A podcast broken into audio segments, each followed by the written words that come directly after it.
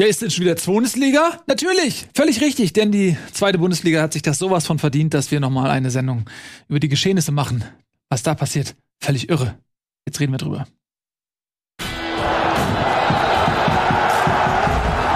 Schön, dass ihr da seid. Ich applaudiere euch für diese richtige Entscheidung. Schön, dass ihr eingeschaltet habt. Herzlich willkommen bei Bundesliga mit mir im Studio. Nico, meine Damen und Herren. Und außerdem im Cyberspace zugeschaltet Tobias Escher. Herzlich willkommen. Oh. Es hat so einen Imperator-Vibe, wie ich hier auf dem Bildschirm bin. Völlig richtig. Auch wie du dein, deine Mimik auch komplett. Und deine Headsets dazu. Das, das, ja, sieht aus wie Koteletten. Ja, wirklich wahr. Das ist großartig. Du kriegst die lange Hänger, länger an den Seiten jetzt, ne? Ja?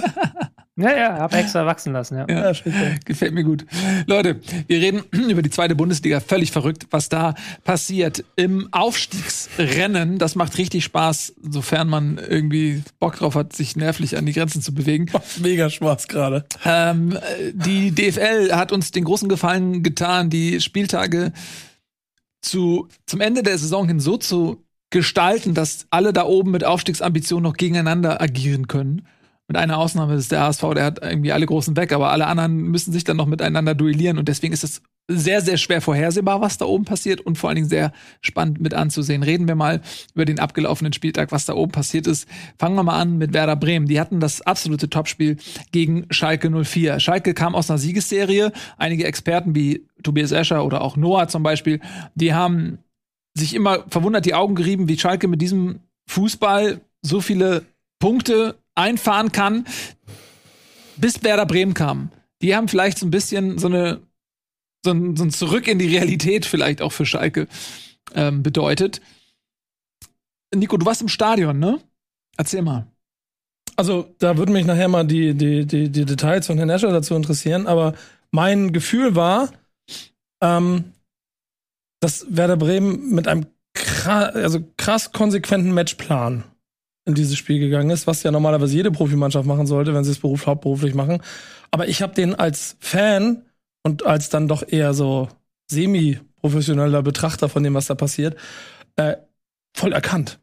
Und haben damit Schalke, mit dem, wie, wie, Schalke Fußball spielen will, komplett überrumpelt.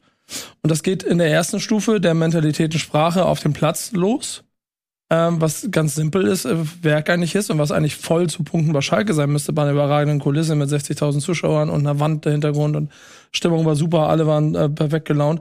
Aber Werder Bremen war in jedem Zweikampf einen halben halb, halbes Mühe stärker mit dran, war, war konsequenter in den, in, auch in den Läufen, die sie gemacht haben und haben dann durch äh, lustigerweise zweimal eine komplett identische Eckenvariante, die du als Profi hauptberuflicher Verantwortlicher für so einen Verein spätestens nach der ersten hättest checken müssen, äh, führen sie 2-0. Ähm, und ich finde auch vollkommen verdient, wie eigentlich auch das komplette Ergebnis. Da versuche ich echt die Werder-Brille wegzunehmen, weil ich habe dann mit, mit, Schalke-Fans darüber mich unterhalten, geschrieben und so weiter. Schalke hat einfach in diesem Spiel erst ab, als Bremen dann in der 75. in Verwaltungsmodus geschaltet hat, bis dahin hat Schalke 04 nicht in diesem Spiel stattgefunden. Und das war ziemlich beeindruckend für die Konstellation vorher. Mhm. Ist auch tabellarisch ein wichtiger Sieg gewesen für Bremen, ne? Also, wenn ich da schon zur Analyse gehen soll, sonst muss Tobi gleich noch was vom Spiel sagen, das kann er gleich nachmachen. Aber ich sag mhm. dir, dieser Sieg ist, also der fühlt sich für mich, das, so, das, so habe ich mich letztes Mal, keine Ahnung, 2009 im Halbfinale der Europa League gefühlt oder im DFB-Pokal in den Jahren. Und seitdem nicht mehr mit einem Gefühl von Selbstbewusstsein und Souveränität in ein Spiel reingehen, das so zu dominieren, den Gegner wirklich die Schranken aufzuweisen, was ja vollkommen untypisch ist, wenn du zum Tabellenführer fährst, um dann so rauszugehen, gibt mir jetzt so mit beiden, beiden Beinen auf dem Boden das Gefühl von, ja, jetzt, jetzt machen wir das. Jetzt, jetzt steigt Werder Bremen auf. Mhm. Tobi. Ähm, ja, zum Spiel. Also, ich, wie du es gerade gesagt hast, Nico, sehr guter Matchplan von Werder, sie haben, das hat man schon gemerkt, irgendwie ganz am Anfang gab es eine Szene, wo Agu auf links hätte durchgehen können, wo man denkt, okay, jetzt muss er nur den Sprint machen, aber er macht ihn nicht. Und dann war doch in dem Moment der Gedanke, okay, das ist jetzt irgendwie ziemlich fehlerhaft, aber dann hast du irgendwann gecheckt, okay, der sollte das nicht machen. Also ähm, Werder wollte auf keinen Fall sich entblößen auf den Flügeln, sie wollten halt eher durch das Zentrum angreifen, haben da sehr schnell ähm, spüren lassen, dass sie genau wissen, dass Schalke dort offene Räume hat, dass die Doppel-6 immer wieder in Unterzahl gerät Und das haben sie dann perfekt ausgenutzt in dieser ähm, ersten und zweiten Halbzeit, plus die Eckballvarianten. Und du hast es am Anfang auch schon gesagt, so ein bisschen, Nils, weil Schalke, die, die waren so ein bisschen in den vergangenen Spieltagen die Gustav Ganz der zweiten Liga, habe ich das Gefühl. Also zweimal mit drei Toren Unterschied gewonnen gegen Heidenheim, gegen Darmstadt in zwei Spielen, wo sie jeweils über 20 Torschüsse zugelassen haben. Also was das extrem viel ist. Wo du auch gemerkt hast, okay, die sind eigentlich nicht sattelfest. Nur eben haben sie es dann vorne gelöst, dadurch, dass sie die Tore geschossen haben. Dadurch, dass Terodde einfach trifft, wie er möchte.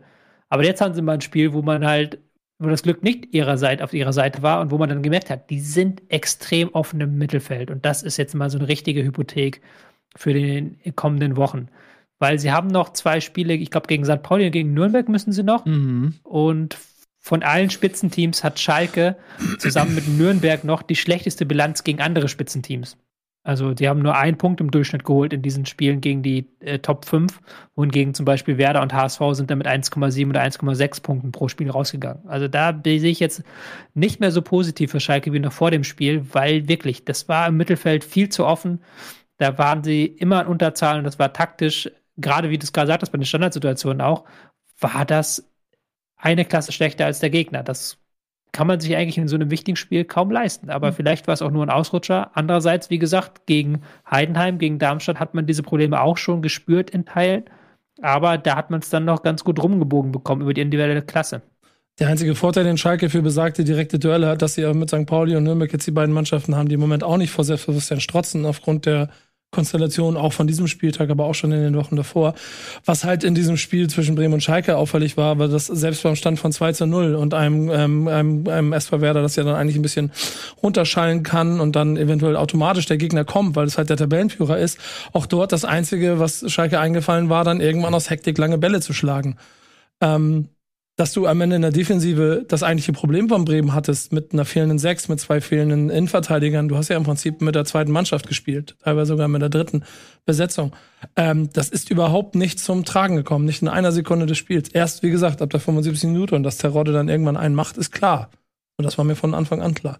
Vorher aber Bremen, also ich bin, bin wirklich auch nach wie vor sprachlos darüber, wie, wie hervorragend das alles funktioniert hat. Auf jede einzelne Position. Also vielen Dank an den Trainer. Mhm.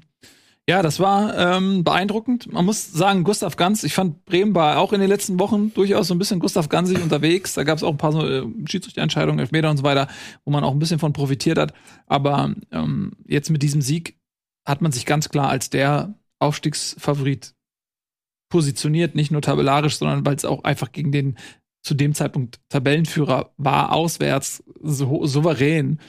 Also da müsste es wirklich mit einem Teufel zugehen, wenn Bremen das am Ende irgendwie noch verspielen sollte. Bei ja? zwei Heimspielen noch auf, auf zwei Heimspielen, also da kann man, da kann, je nachdem, was so passiert, kann das ja auch relativ früh schon entschieden sein. Ja, sie haben jetzt drei Punkte Vorsprung. Wenn sie das jetzt noch mal irgendwie ausbauen. Spielen Freitag gegen Kiel zu Hause. Ja. Das ist das, das quasi das Trainerübergabespiel.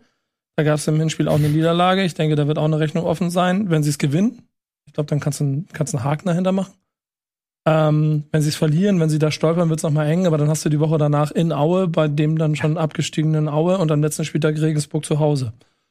Ähm, und ich rein rechnerisch mit sechs bist du, würde ich sagen, bist du safe durch. Ähm, ja, auf jeden Fall. Ja. Und mit sechs bist du auf jeden Fall durch. Äh, mit drei vermutlich wegen des Torverhältnisses wahrscheinlich auch mehr. Also das wird, glaube ich, äh, Bremen nicht mehr zu nehmen sein. Ähm, Im Nachhinein im ja? Nachhinein muss man halt sagen, dass sie jetzt diese Wochen halt sehr gut überstanden haben. Also, ja. dass sie jetzt halt in diesen entscheidenden Wochen mit den direkten Duellen, wo man ja auch so ein bisschen war, ha, drei Unentschieden am Stück. Aber jetzt guckt man im Nachhinein drauf, Sieg gegen Schalke, Sieg gegen Darmstadt, ein wichtiges Unentschieden gegen St. Pauli. Das waren schon alles sehr gute Ergebnisse. Ja, ja, genau, genau so sehe ich das auch am Ende dieser, dieser Rechnung. Und das war, das war eine schwierige Zeit, aber wenn du dir die Gesamtstatistik von Bremen anguckst, dann stehen sie halt einfach auch gut da und Trainer und das ist das aus Bremer Sicht das Beruhigende und das Schöne, wenn wir hier bei Bundesliga einen Noah sitzen hatten, der wie ein Häufchen Elend da sitzt, so saß ich jahrelang auch als Werder-Fan rum, habe ich im Moment die Konstellation, dass ich sowohl dem Trainer und damit auch dem Team auf dem Platz die ganze Zeit abnehme, dass wenn, selbst wenn sie, und ich habe ja die ganze Zeit immer zurückgelegen in den letzten Spielen, dass da nichts passiert. Und wenn sie dann nochmal in Führung gehen, wie sie es jetzt machen, dann haben sie den, haben sie den Kasten im Griff. Also es war, war schönes Gefühl als Werder-Fan, muss ich sagen. Mhm. Ja, das glaube ich dir. Ja, Schalke, ähm, ich hatte ja fast schon so ein bisschen die Befürchtung, ja, mal gucken, wenn Schalke jetzt auch noch das Heimspiel gewinnt, gegen Bremen, ob sie dann nicht vielleicht sogar so früh in der Saison als Aufsteiger feststehen, dass sie dann vielleicht ähm, am 34. Nee, wann haben sie? Sie haben noch genau das Pauli-Spiel äh, am 33. Spieltag oder so. Das Und Nürnberg 34. und Nürnberg 34, dass es dann vielleicht für sie um gar nichts mehr geht, weil sie schon als Aufsteiger feststehen. Das wäre für die Konstellation ein bisschen ärgerlich gewesen, weil sie natürlich gegen ge- direkte Konkurrenten dann siegestrunken antreten müssten. Das ist jetzt vermutlich nicht mehr so. Vor allen Dingen, sie haben, also ehrlicherweise mit, mit St. Pauli wahrscheinlich zu Hause das leichteste von den drei Spielen. Nach Sandhausen gehen und Sandhausen ist Tabellendritter in der Rückrundentabelle, muss man sich mal vor Augen führen. Ähm, ist das Unangenehmste, was du gerade, glaube ich, spielen kannst, neben vielleicht Werder, dass du im Moment in der zweiten Liga spielen kannst. Und Nürnberg letzten Spieltag, wenn die sich berappeln aus diesem Spiel, dann sind die auch noch dabei und wollen vielleicht noch Dritter werden. Also, das ist ein krass, krasses Programm von Schalke. Die Ja, ich finde, das müssen. ist eine schöne Überleitung, die du nach Nürnberg machst, weil für mich war nämlich Nürnberg so ein bisschen so der heimliche Favorit. Ähm, jetzt im Aufstiegsrennen, weil mit denen hat keiner so richtig gerechnet, die sind selbstbewusst. Ich glaube, dass sie relativ ähm, sich darüber auch im Klaren darüber waren, dass sie eine große Chance hatten. Und dann spielst du zu Hause gegen Sandhausen und denkst dir so, ja, pass auf, so die großen Spiele kommen ja danach erst noch, ne? Die, die direkten Duelle gegen Pauli, gegen Schalke, wo sie selbst aktiv Einfluss nehmen können, äh, wenn sie diese Spiele gewinnen, nicht nur für sich selbst, sondern auch den Konkurrenten eben zu schwächen. Und dann verlieren sie das Spiel zu Hause gegen Sandhausen. Da habe ich null mit gerechnet. Es war natürlich auch Pech aus Nürnberger Sicht, weil es waren vier Ecken, die Tore von Sandhausen. Höchst ärgerlich aus Nürnberger Sicht. Bei vier Eckentoren ist es mehr als nur Pech, denke ich mal. Aber trotzdem ist das ein Spiel, was du eigentlich nicht verlieren darfst, bei aller Stärke und bei allem Respekt vor Sandhausen. Aber wenn du dann aufsteigen möchtest, sind das die Spiele, die du gewinnen musst. Ich, ich würde bei Sandhausen also per se auf dem Papier gleich gehen. Das ist ein bisschen das Augsburg der zweiten Liga, ähm, die zur richtigen, auch seit gefühlt zehn Jahren zur richtigen Zeit in der Saison wissen, was sie machen müssen, um Punkte zu sammeln. Das machen sie dieses Jahr auch schon wieder. Wie sie aber die letzten Wochen sich geschlagen haben, finde ich, zeigt, dass ähm, da auf mehr drin steckt als nur vier Ecken, weil Gut, Nürnberg, glaube ich, beim Stand von 2 zu 2 verschießen Elfer, müsste eigentlich in Führung gehen, aber Sandhausen ist halt die ganze Zeit dran, die ganze Zeit gefährlich und hat jetzt sich mal in Bremen Punkt geholt, gegen Pauli Punkt geholt. Ähm, ich muss noch mal ganz kurz nachgucken, letzte Niederlage gegen Rostock zu Hause unglücklich geholt und ansonsten sind sie da und damit werden sie auch Schalke eine, also für Schalke eine Gefahr werden, so wie sie jetzt gegen Nürnberg aufgetreten sind. Mhm. Aber dein, dein Lob für Sandhausen in allen Ehren, aber das ist schon auch so ein bisschen der klassische, der Club ist adept Spiel gewesen. Ihr habt es ja schon gerade so ein Stück weit geschrieben, weil sie ja wirklich ähm, vier Gegentore nach Standards, wo ich ja immer gelobt habe, dass ja eben ihre Stabilität und auch ihre Erfahrung und auch ihre ähm, ihre Stärke bei solchen Dingen halt ein wichtiger Faktor ist, weswegen ich sie lange auf der Rechnung hatte. Und jetzt vier in einem Spiel ist schon heftig. Dann der verschossene Elfmeter, auch das heftig. Ähm, du hast gegen Ball Sandhausen extrem viel Ballbesitz, sehr viel ungenaue Pässe dabei, kommst auf eine Passgenauigkeit von 72 Prozent bei ähm, 60 Prozent Ballbesitz. Das ist auch nicht besonders gut. Also jetzt gerade so ein entscheidendes Spiel dann ähm, klar gegen den guten Gegner, gegen den Gegner, der in Form ist, aber das musst du nicht so verlieren und da darfst du auch nie im Leben vier Gegentore nach Ecken kassieren. Also das ist nun mal richtig, richtig blöde gelaufen für den VfB, äh, für die VfB, sag ich schon, für den ersten FC Nürnberg.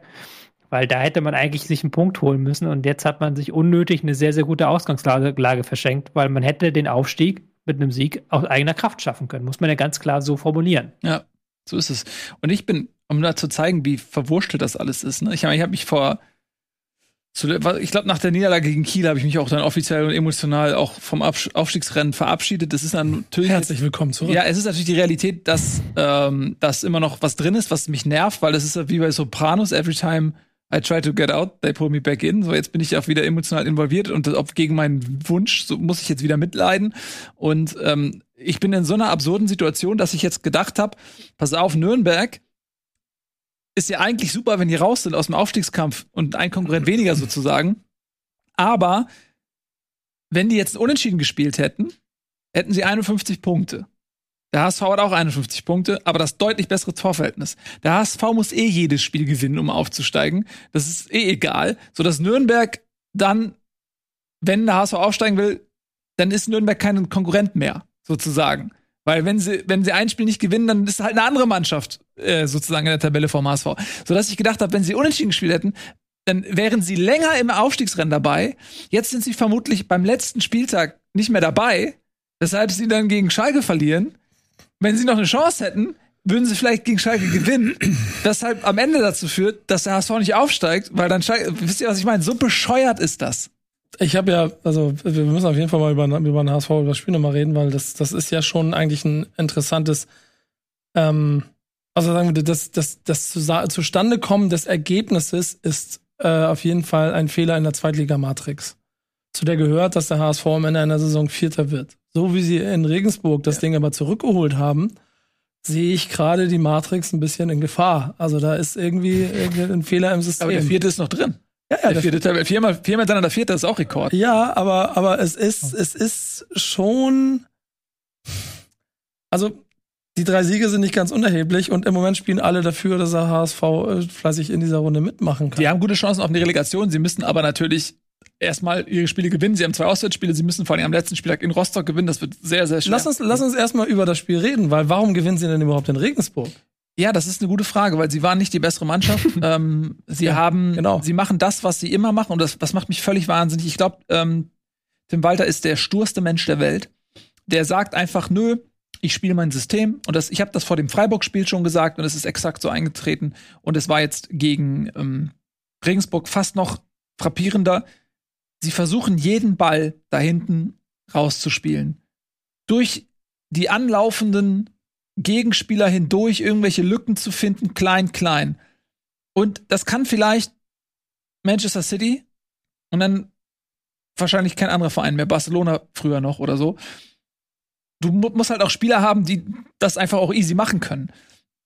Der HSV ist Zweitligist und das führt natürlich dazu, wenn nicht alles perfekt läuft und nicht jeder Pass perfekt kommt, dass du den Gegner dazu einlädst. Und die Bilanz ist eigentlich eher negativ. Natürlich, klar, kannst du sagen, wenn du das schaffst, die, das Pressing des Gegners zu überspielen, dann hast du hinten, also hast du dann im, im gegnerischen Drittel eine ganz gute Aussicht, dir was zu, äh, zu erspielen. Aber die Bilanz ist sehr negativ, weil die Chancen, die dadurch für die Gegner kreiert werden, sind derzeit höher als die Chancen, die sie sich dadurch erspielen. Und Regensburg wurde so oft eingeladen und hätte eigentlich viel mehr Tore daraus machen müssen.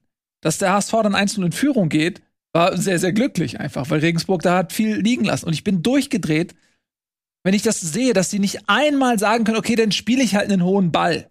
Weil das so dogmatisch einfach, sie weichen einfach nicht davon ab. Und das meine ich mit Sturheit von Tim Walter. Ähm, klar, jetzt haben sie gewonnen. Haha, hat er natürlich recht, aber das war halt auch mit viel Glück verbunden, dass sie, dass sie das am Ende noch gewonnen haben. Ja, ich finde, wenn du in der 89. Elfmeter kriegst und das 2-2 fängst, dann in der 94. oder 96. Minute das 4 zu 2 zu machen, das ist nicht mehr mein HSV. Ich sag dir, wie es ist. Das, da, da, ist irgend, da ist irgendwas nicht in Ordnung. Da scheint der Trainer, und da haben wir vorher schon ein bisschen drüber gesprochen, irgendwie in die Köpfe dieser Spieler gekommen zu sein und ihnen zu sagen, nein, Leute, wir lassen uns jetzt nicht wie jedes Jahr Hops nehmen und alle machen sich darüber lustig, dass der HSV wieder den Aufstieg nicht äh, schafft. Wir sind runter vom Tableau, die reden alle über Werder, Schalke, Pauli, vielleicht noch Darmstadt. Ab jetzt ja andersrum ähm, da mischen wir mit und wir gewinnen jetzt alle Spiele, holen 60 Punkte und zack sind wir auf einmal auf dem dritten Platz. Und dafür war dieses Ding in Regensburg in der 90. Minute wichtig. Ja, natürlich, das war wichtig, äh, klar für den Kopf, um äh, so ein Last-Minute-Tor, für die Stimmung. Die sind natürlich jetzt noch im Aufstiegsrennen dabei. Wir werden übrigens gleich ähm, mal fröhlich die Tabelle tippen und dann könnt ihr mal schauen, was für absurde Konstellationen da tatsächlich möglich sind. Es ist großer Spaß, einfach mal die letzten drei Ergebnisse so durchzutippen. Ähm, ich möchte noch eine Sache sagen, so zum grundsätzlichen Spielziel, was wir da beim HSV auch, was was mich auch wahnsinnig macht, ist, dass sie ganz oft Situationen haben, wenn sie es dann irgendwie schaffen, die Gegner zu überspielen und sie, und sie, sie sind in der, was ich, 4 gegen 4 Situation oder so, laufen auf das gegnerische Tor zu, dann der Gegner muss gar keine aktive Abwehraktion machen. Er muss einfach nur mitlaufen, weil der Pass, irgendein Pass kommt immer nicht an. Ob das jetzt Jatta ist, der den dann querlegt oder was auch immer. Irgendein Pass wird so verschlammt, dass der HSV sich selbst quasi aus dem Spiel nimmt. Der Gegner muss nur mitlaufen. Das, ist, das, das passiert so oft in dem Spiel. Wenn sie da effizienter wären irgendwie und die letzten, das im letzten Drittel besser ausspielen würden, dann würden sie sich auch viel mehr Chancen arbeiten. Aber das ist auch wieder so eine Nummer, wo du merkst, ist vom Grundsatz gut, aber da fehlt es einfach krass an der Präzision teilweise, das zu Ende zu spielen. Das ist irre, das mit anzugucken. Ja, ähm, also der HSV, genau, du hast es gesagt, gewinnt das Spiel, letzte Minute, äh, kommen sie zurück, war natürlich die große Freude. Ähm, dann noch der Elfmeter zum 4 zu 2, um den Deckel drauf zu machen. Also es war Achterbahnfahrt der Gefühle, das ist halt so beim HSV. Damit sitzt sie weiter im Rennen. Lass uns, bevor wir gleich das Tabellenspielchen noch machen, das nächste Spitzenspiel noch abhandeln. Es wimmelt so vor Spitzenspielen. Pauli spielt zu Hause gegen Darmstadt. Und ja, Darmstadt geht 2-0 in Führung. Pauli rennt dann noch an, schafft das 2-1, schafft auch fast noch das 2-2. Aber Darmstadt rettet es über die Zeit. Und das ist für Pauli der nächste Punktverlust, der wehtut. Äh, sie hatten eine sehr komfortable Situation eigentlich im Aufstiegsrennen, haben jetzt auch gegen Sandhausen schon Punkte la äh, lassen müssen, auch in einem Heimspiel. Und ja, Darmstadt ist wieder komplett mit drin. Haben das leichteste Restprogramm ja. und sind derzeit äh, nur zwei Punkte hinter Schalke. Ich habe mir ja einen super Sonntag, äh, ja. super, ja, mach du erstmal, Tobi, Entschuldigung, mach du. Äh, Darmstadt-Fans werden sich, glaube ich, verwundert die Augen gerieben haben über die Chancenausbeute, die ja in den vergangenen Wochen häufig ein Problem war. Und jetzt haben sie halt die ersten zwei Chancen direkt genutzt, waren auch hellwach von der ersten Minute an wieder sehr, sehr gutes Pressing, sehr variabel, mal mit einem Mann vorne etwas tiefer, mal dann mit drei Spielern vorne geschossen, immer wieder auf die Querpässe gepresst. Das war schon eine sehr, sehr gute erste Halbzeit. Und Pauli, da ist momentan läuft es einfach nicht. Also das ist, das ist irgendwie so, hast du Scheiße am Fuß, hast du Scheiße am Fuß. Weil eigentlich konntest du immer auf die Haus, äh, Heimstärke bauen. Jetzt auch ein Heimspiel, Fans sind da, du hast dann in der zweiten Halbzeit wirklich Powerplay, aber das Ding will nicht ins Tor. Guido Burgstaller kann derzeit gefühlt machen, was er will, er trifft das Tor nicht. Ähm, das ist wirklich Pleiten, Pech und Pannen. Und die haben jetzt in der Rückrunde ihre richtig gute Ausgangsposition verspielt. Also die sind in der Rückrundentabelle auf Platz 12 abgerutscht.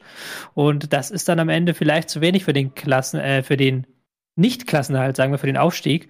Die müssen jetzt äh, in den kommenden Spielen richtig äh, punkten. Haben einerseits noch Heimspiele vor der Brust, das ist schon mal sehr, sehr gut, aber auch das schwere Auswärtsspiel auf Schalke, glaube ich. Ja. Ähm, wo sie auch wieder dann punkten können. Also sie haben es noch selber in der Hand, aber sie haben es leider in den vergangenen Wochen leichtfertig aus der Hand geschenkt, auch weil sie so ein Stück weit nicht flexibel genug sind.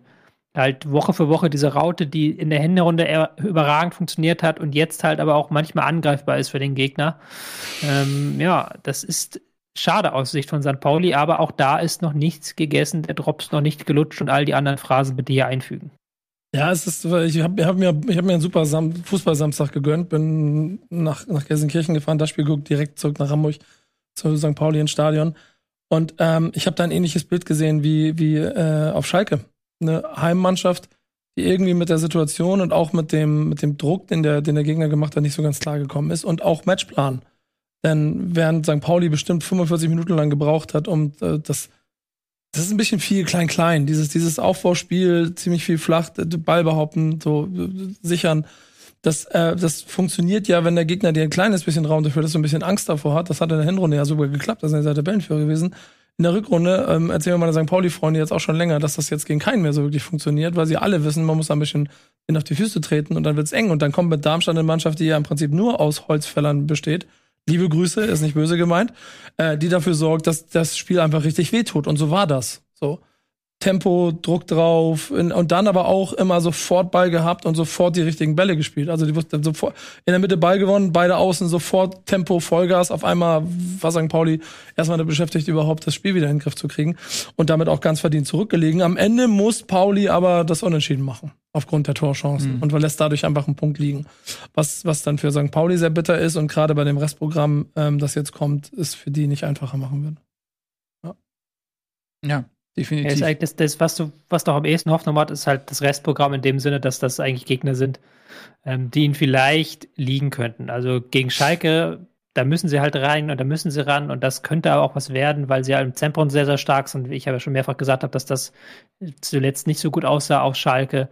Und dann ist es halt, puh, ist halt auch dann viel Kopfsache, glaube ich, drin. Und da ist glaube ich, auch so ein Problem derzeit bei St. Pauli, weil die schon merken, dass dieses immer ausweichen, rück, zurückfallen, irgendwie versuchen, die Gegner rauszulocken. Das funktioniert nicht mehr so richtig. Das ist, der Gegner lässt sie entweder nicht locken oder er steht schon dem ersten auf den Füßen. Also das ist, die Gegner haben sich daran gewöhnt und das merkst du, glaube ich, als Spieler, dass das nicht mehr so flutscht, wie du es eigentlich gerne hättest. Und ähm, lass da mal ein Spiel schlecht verlaufen, dann könnten sie es noch einbrechen. Aber ja, die, theoretisch ist noch alles offen. Ja, Genau, und damit gehen wir nämlich mal in diese Theorie rein, was noch alles offen ist. Wir haben den Tabellenrechner des Kicker hier mal auf dem Laptop und werden jetzt einfach mal die letzten drei Spieltage so ein bisschen durchtippen und eben immer die Tabelle im Auge behalten. Weil wir haben halt diese Konstellation, dass wir jetzt zum Beispiel am nächsten Spieltag äh, das Duell St. Pauli gegen Nürnberg haben. Je nachdem, was da passiert, kann sich schon einiges verändern. Wir fangen mal oben an. Wir fangen mal oben an. Werder gegen Kiel. Du willst Werder schon nicht mehr mittippen, ne? Aber Doch, wir tippen Werder mit. Das gehört jetzt dazu, rein theoretisch. Du kannst auch mal zu Hause mit ein bisschen Pech gegen Kiel verlieren. Also, aber das glaube ich nicht. Also ich Nö. sag, Werder gewinnt 1-0. Wir tippen immer nur erstmal ohne Torverhältnis. Ich habe übrigens zu Hause mal, mal ganz kurz, ne? Ich habe zu Hause mal so aus Gag so rumgefummelt und so ein paar Spiele einfach mal so getippt. Und es ist möglich, also es ist höchst unwahrscheinlich, mhm. aber es ist möglich, dass du ähm, nach dem 34. Spieltags drei Mannschaften hast mit 60 Punkten und dem exakt gleichen Torverhältnis. Es geht. Da muss aber viel zusammenkommen. Es ist Ja. auch, ich habe auch, ähm, es ist zum Beispiel sehr schwer möglich, dass der HSV Vierter wird. Habe ich sehr lange hin und her tippen müssen, bis ich das Szenario hinbekommen habe. Mhm. Entweder er Dritter oder er Fünfter oder Sechster. Entweder, entweder Dritter, Zweiter oder also entweder Dritter oder Fünfter, Sechster so. Ja. Aber Vierter Zweiter ist sehr, können sehr sie auch schwierig. werden. Ja, aber Zweiter ist. Also, Also, können sie auch werden, ja. Aber auch komm, wir gehen mal zum aber- Entscheidenden. St. Pauli Ja, gegen Nürnberg. Ja. Na, St. Pauli, das ist gleich der Ei, ei, Klopper an dem Spieltag.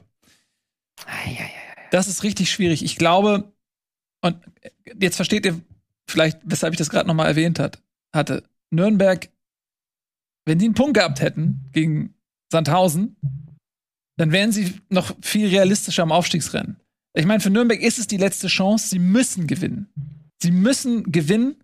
Unentschieden reicht die nicht. Die sind in der Situation, dass sie selbst bei einem Unentschieden werden sie bis zum Schluss äh, anrennen und entweder geben sie dann den Raum für Konter für St. Pauli ähm, oder äh, sie gewinnen das Spiel. Also deswegen glaube ich, unentschieden wäre schon ein Ergebnis, mit, auf das beide keinen Bock hätten. Ich, ich gehe mit Tobi Escher und sage, sage äh, dass St. äh, Nürnberg liegt St. Pauli, deswegen gewinnt St. Pauli, weil Nürnberg halt schon angenockt ist.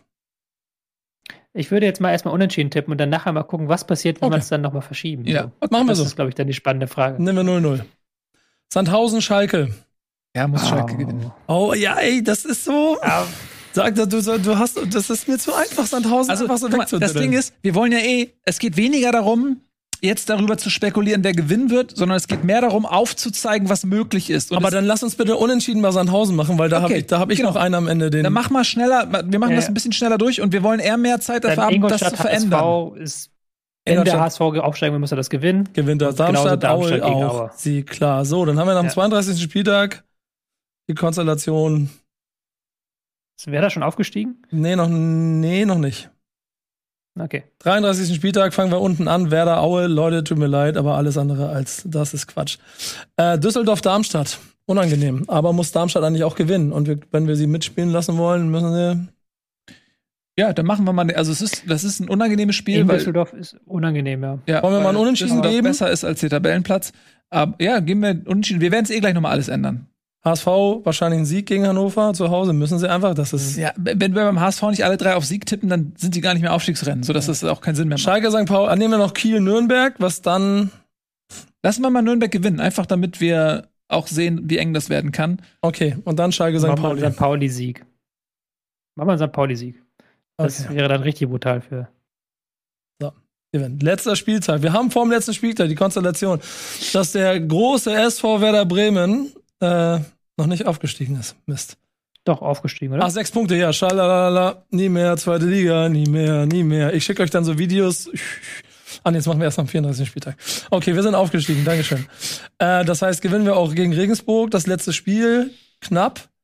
Darmstadt gegen Paderborn. Klarer Sieg für Darmstadt. Also, wenn sie das Ja. zu Hause nicht gewinnen, wenn sie aufsteigen wollen. Paderborn ist das, Paderborn ist das beste Auswärtsteam der zweiten Liga. Also die sind noch besser als, als Schalke, als Bremen, als alle anderen. Die sind auswärts eine Macht und momentan in Form. Das ist Und die sind noch am- kein Selbstläufer. Ja, okay, aber am siebten Spieltag würde ich sagen, hat die Mannschaft schon die, die, den Mallorca-Urlaub geplant.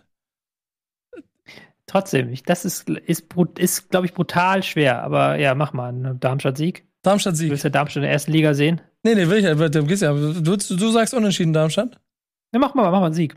Mach Sieg. Dann ist, Das ist jetzt erstmal das, das, das Wahrscheinliche machen wir. dann mal. ist Darmstadt Also aufgestiegen. Herzlichen Glückwunsch.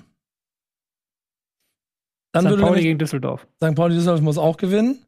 Äh, und der Hamburg HSV muss in Rostock gewinnen. Man setzt mir auch mal auf den Sieg. Die müssen, also ich, da- ich glaube, dass es sehr schwer wird, aber sie müssen gewinnen, um diese, ne, damit sie überhaupt noch dabei sind. Bleibt Nürnberg gegen Schalke. Nürnberg ist weg. Schalke gewinnt 1 zu 0. Zack. HSV Dritter. Schalke Vierter. Ja. Und jetzt machen wir, mach mal allein schon unentschieden Darmstadt gegen Paderborn. Und dann hast du doch schon ein anderes Bild da, oder? Da hat auch entschieden Darmstadt Paderborn. Der HSV ist aufgestiegen. Aber das Darmstadt plötzlich weg. Der HSV ist plötzlich da vorne. Und dann machst du wieder bei Rostock gegen HSV entschieden. Nee, pass mal auf, ich habe noch ein anderes, weil wir haben ja hier. Ja. Wir haben ja eine Sache nicht bedacht. Simon Terodde hat in seiner Karriere in äh, sechs Spielen gegen Sandhausen schon 24 Tore geschossen, macht auch eins mehr. Zack, Mhm. Schalke auf HSV 2. Du siehst aber eine Sache jetzt. Eine Sache fällt dir auf, ne?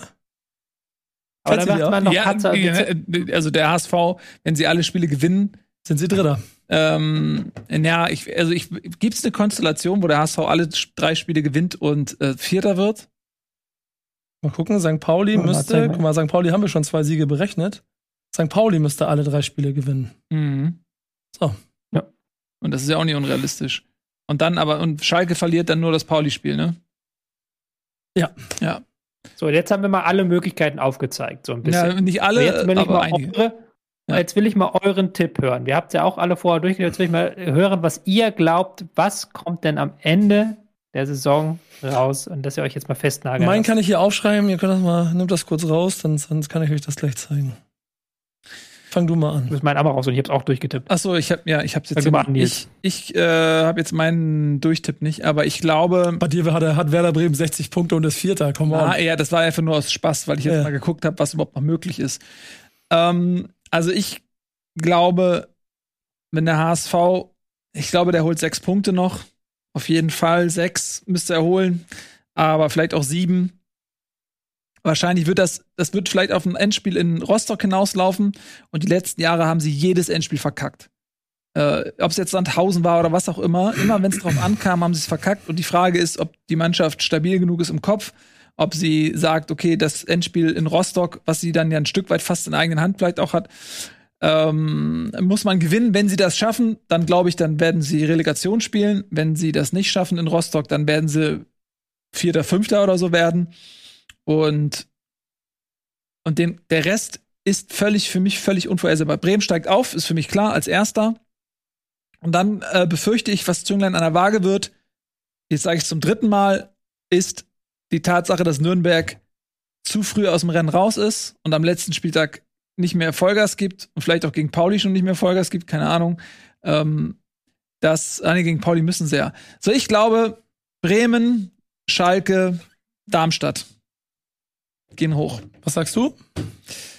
Das ist auch tatsächlich das, was bei mir rausgekommen ist dabei. Ähm, wenn ich es ausrechne, kommt Bremen, Schalke, Darmstadt raus, HSV und St. Pauli dahinter. Ich persönlich bin aber sehr skeptisch, was Schalke angeht. Vielleicht ist das aber auch so ein bisschen der zu sehr das, das Werder-Spiel einfach im Hinterkopf da gehabt. Aber ich kann mir auch vorstellen, dass Darmstadt dann noch an Schalke vorbei schlüpft. Für St. Pauli sehe ich eher kritisch und dass der HSV alle drei Spiele gewinnt. Dafür ist mir der HSV in den vergangenen Jahren zu wackelmütig gewesen.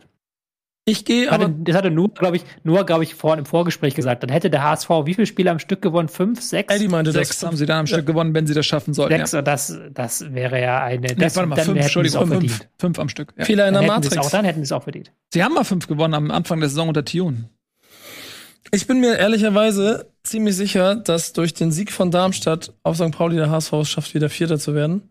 Aber auch nur aufgrund der Konstellation, dass äh, Darmstadt und äh, Hamburg in meiner Rechnung auf jeden Fall mindestens sieben, wenn nicht sogar neun Punkte holen, weil sie beide jetzt den Rückenwind haben und äh, nichts mehr zu verlieren haben. Also Darmstadt einfach auf der Konstellation, dass man bei Hamburg, St. Pauli, Schalke, Bremen nicht von Darmstadt redet, wenn es um Aufstieg geht und bei ähm, dem HSV, dass sie halt schon vor vier Wochen ähm, aussortiert wurden aus dem Aufstiegsrennen durch ein, was war das, eine dumme, dumme Niederlage oder Unentschieden, was das da war.